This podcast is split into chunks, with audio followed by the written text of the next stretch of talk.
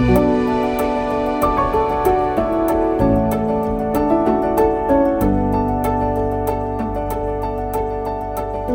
sommes à Québec au monastère des Augustines. Je m'appelle Catherine Gadouri et je suis médiatrice culturelle. Je me trouve en compagnie de Mélanie Lafrance, historienne spécialisée en histoire des communautés religieuses.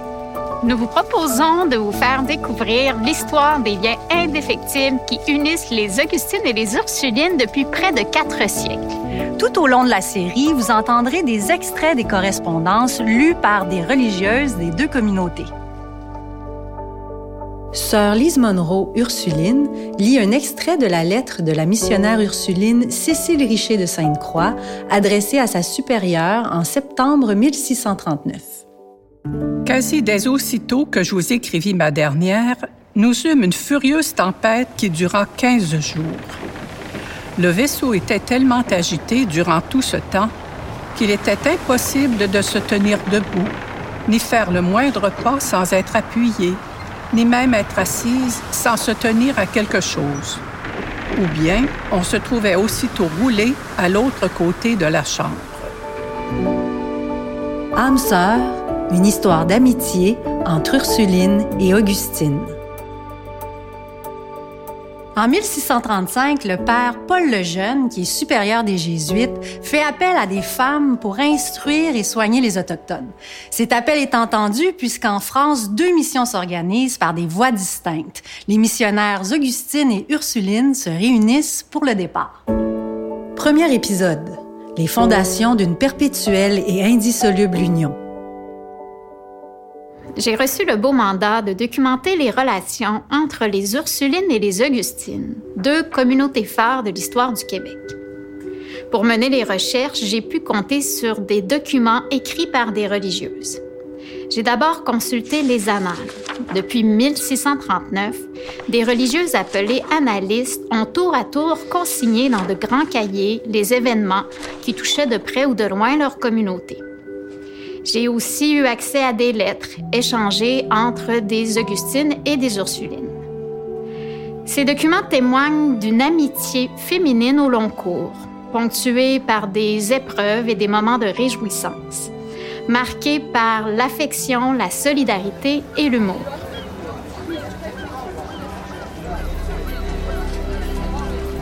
Le 4 mai 1639, six missionnaires quittent le port de Dieppe en Normandie trois Ursulines dédiées à l'éducation des jeunes filles et trois Augustines qu'on appelle aussi hospitalières dédiées aux soins des malades. Parmi les fondatrices de la Nouvelle-France, on retrouve Marie Guyard de l'Incarnation, première supérieure des Ursulines, et Marie Guénette Saint-Ignace, première supérieure des Augustines de Québec. La mission des Ursulines est soutenue par Madame de la Pelletrie et la mission des Augustines, dont la Fondation de l'Hôtel-Dieu de Québec, est financée par la Duchesse d'Aiguillon.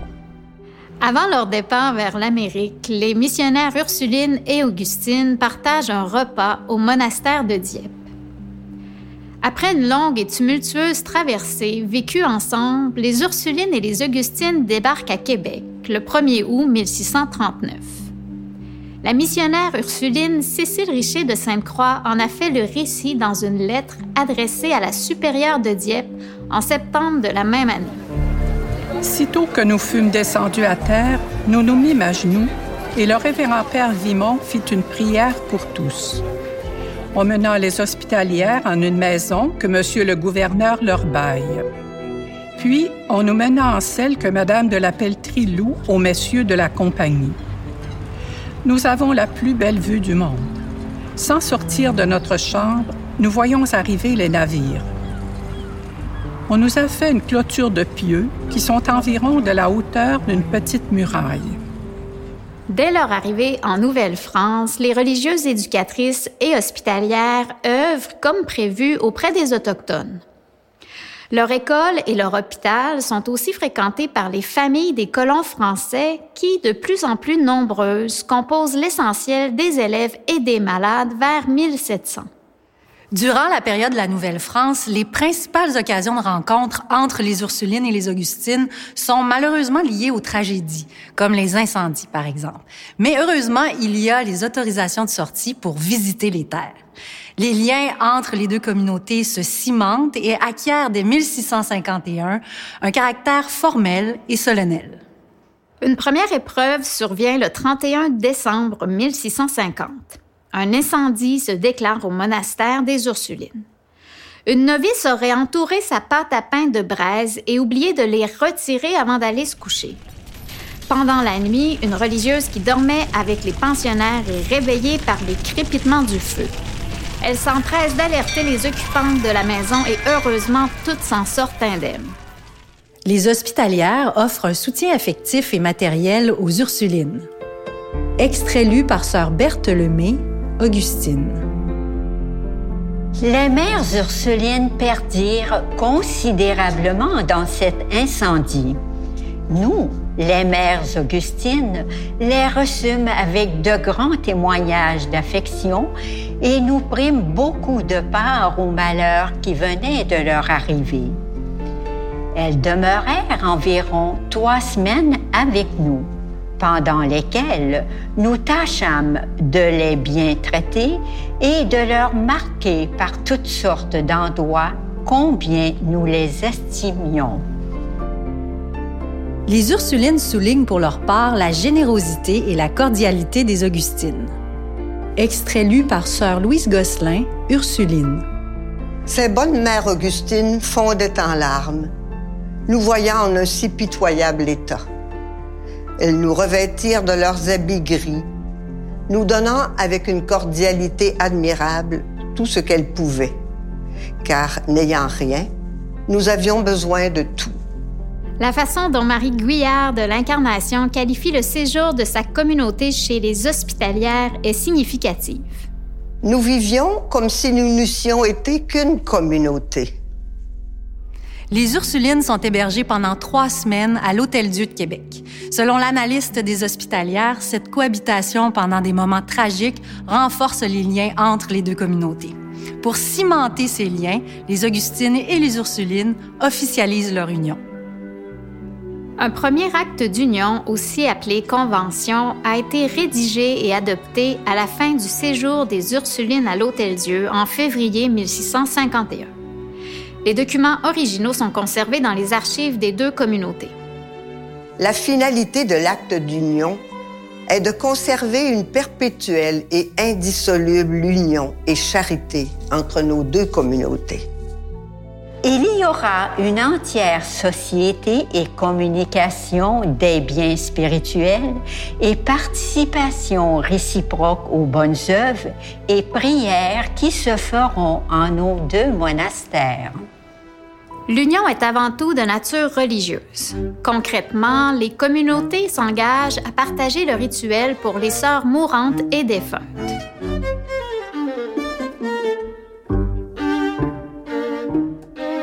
Un second incendie survient pendant la messe au monastère des Ursulines le 20 octobre 1686, 36 ans après le premier.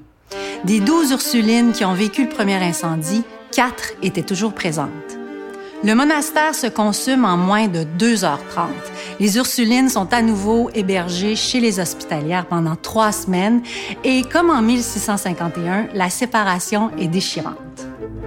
Extrait lu par sœur Hélène Plourde, Ursuline. Après avoir pris congé des Augustines, nos charitables hôtesses, cette séparation ne se peut faire sans verser des larmes de part et d'autre. Trois d'entre elles nous accompagnèrent pour nous reconduire chez nous. Après leur séjour chez les hospitalières, les Ursulines habitent dans la maison de Madame de la Pelletrie pendant un an et demi. Les 28 religieuses entassées ne peuvent y recevoir de pensionnaires. Au printemps 1687, elles offrent néanmoins des leçons à des élèves externes dans une cabane en bois.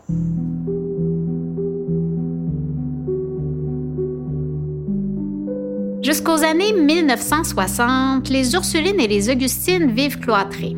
Leurs contacts avec le monde extérieur se font à travers des grilles dans des espaces appelés parloirs.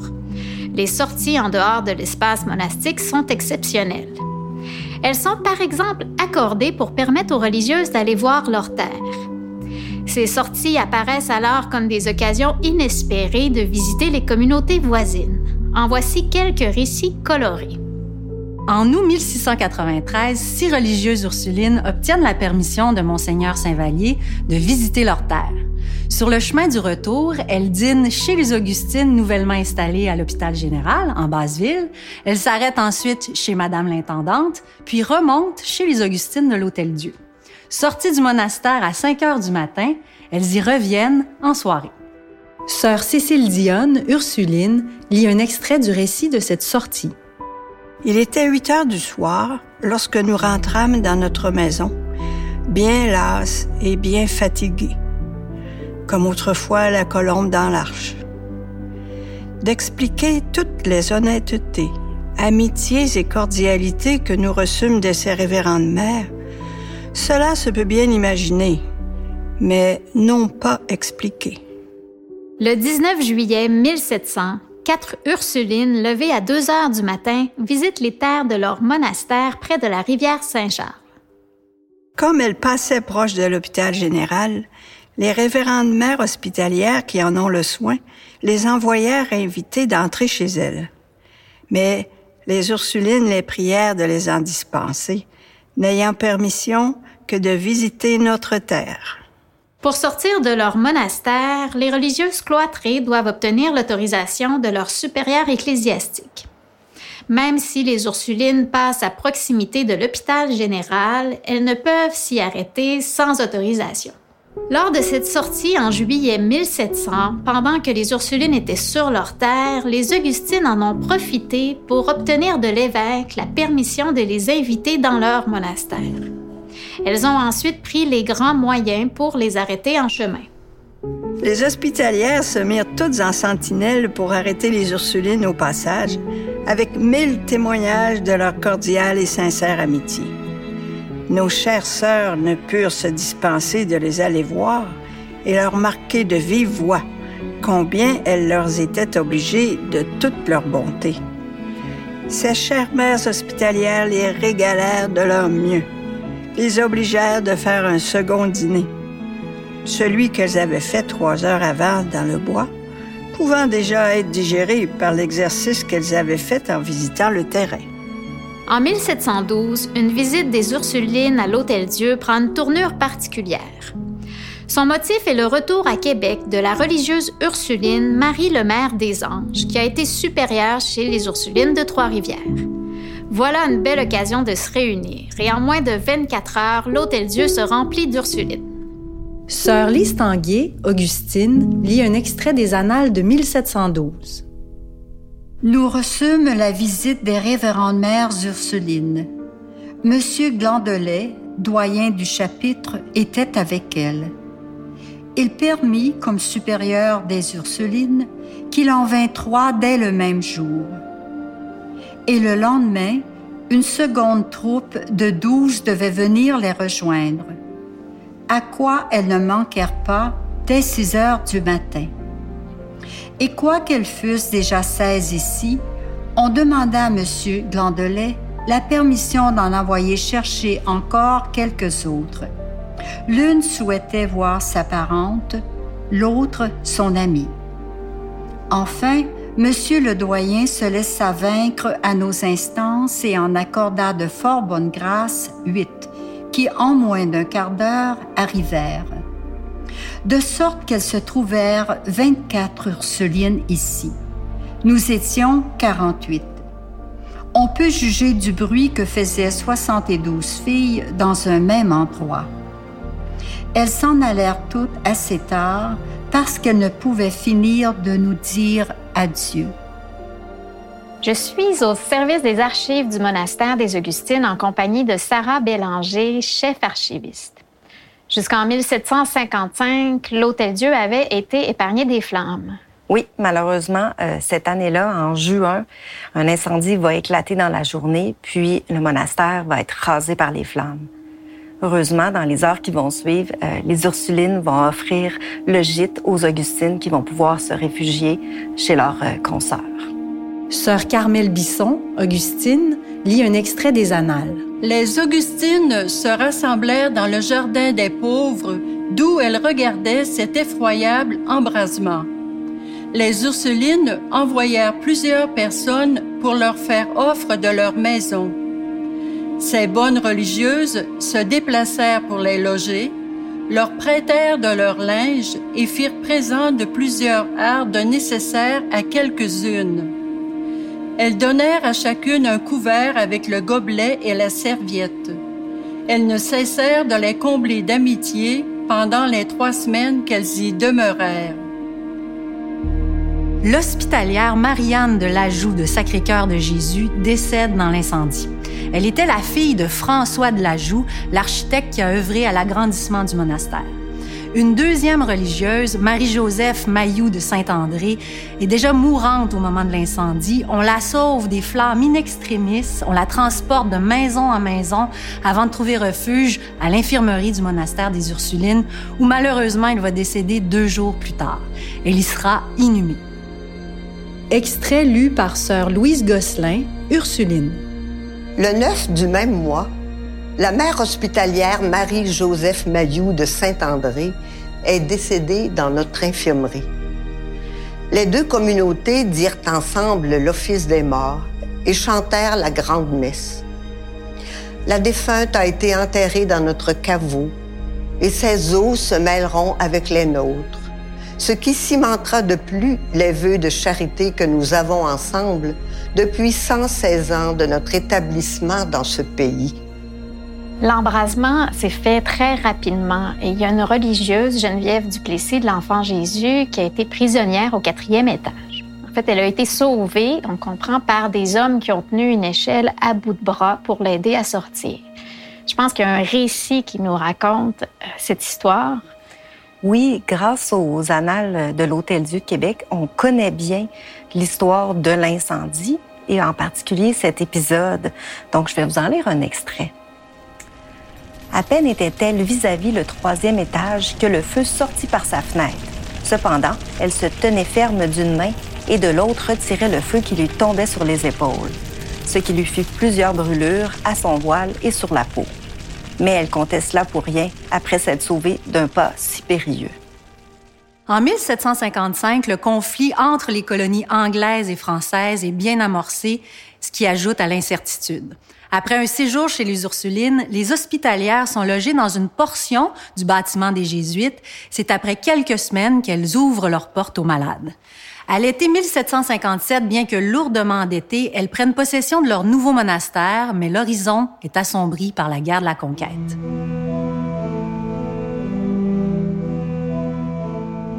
En juillet 1759, les Augustines de l'Hôtel-Dieu et les Ursulines fuient les bombardements et se réfugient à l'hôpital général. Jusqu'au 18 septembre, elles assistent ensemble, impuissantes, à la prise de la ville de Québec. Leurs récits touchants témoignent de leur crainte, leur douleur, leur tristesse, mais aussi de l'affection mutuelle qu'elles se portent. En voici quelques extraits. Sœur Nicole Perron, Augustine.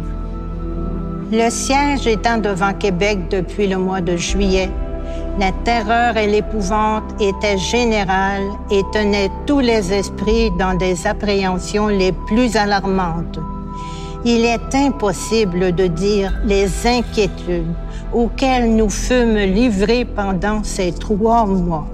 Quoique nous ne puissions douter que notre maison s'allait remplir de tous les blessés du siège, nous reçûmes à bras ouverts nos chères sœurs de Québec. Les larmes que nous versâmes et la tendresse que nous leur témoignâmes leur firent voir que nous étions charmés de partager avec elles le peu qui nous restait.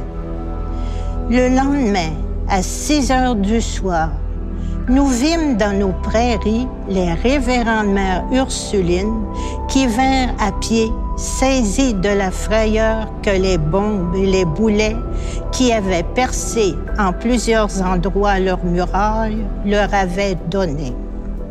Il fallut trouver place pour trente et quelques filles que nous ne reçûmes avec pas moins de tendresse et d'affection que nous avions reçu nos chères hospitalières. Sœur Monique Pelletier, Ursuline. La consternation et l'inquiétude de tout ce monde étaient marquées sur tous les visages. On voyait de ce monastère les maisons proches de notre église, la cathédrale brûlée, la basse ville de même, les campagnes ruinées par le feu. Nous avions si peu d'espérance de revoir notre maison qui recevait tous les jours des débris très considérables. Sœur Sylvie Morin, Augustine. Les communautés qui s'étaient retirées chez nous prirent le parti de s'en retourner chez elles. Ce ne fut pas sans verser des larmes que se fit ce départ. L'estime, la tendresse, l'union que cela avait renouvelée par le long séjour qu'elles avaient fait avec nous rendit cette séparation des plus sensibles. Quelques jours après la capitulation de Québec, plusieurs religieuses de l'Hôtel Dieu demeurent à l'hôpital général pour aider aux soins des malades. Les Ursulines retournent à leur couvent en laissant derrière elles, aux soins des hospitalières, deux des leurs mourantes. Les Ursulines et les Augustines retrouvent leur monastère endommagé par les bombardements et occupé par les militaires britanniques. Avant de recevoir à nouveau des élèves à l'hiver 1761, les Ursulines prennent soin des malades dans leur couvent transformé en hôpital militaire. Les Augustines reprennent leur fonction de soignantes, mais elles doivent cohabiter avec les militaires britanniques pendant près de 25 années. Les défis sont nombreux pour ces communautés de femmes qui, à tout le moins, peuvent conserver leur constitution et leurs règles sous le régime britannique. Elles peuvent aussi compter sur leur relation d'amitié renforcée dans les épreuves, sur leur perpétuelle et indissoluble union. Pour leur généreuse participation, nous remercions les Augustines, sœur Carmel Bisson, sœur Marie-Paul Cochon, sœur Berthe Lemay, sœur Sylvie Morin, sœur Nicole Perron et sœur Lise Tanguy. Et les Ursulines, sœur Cécile Dionne, sœur Louise Gosselin, sœur Lise Monroe, sœur Monique Pelletier et sœur Hélène Plourde. Ce balado de production Trait d'Union est réalisé avec la collaboration du Monastère des Augustines, du pôle culturel du Monastère des Ursulines et de Savoir Média. Le projet est réalisé grâce au soutien financier du gouvernement du Québec.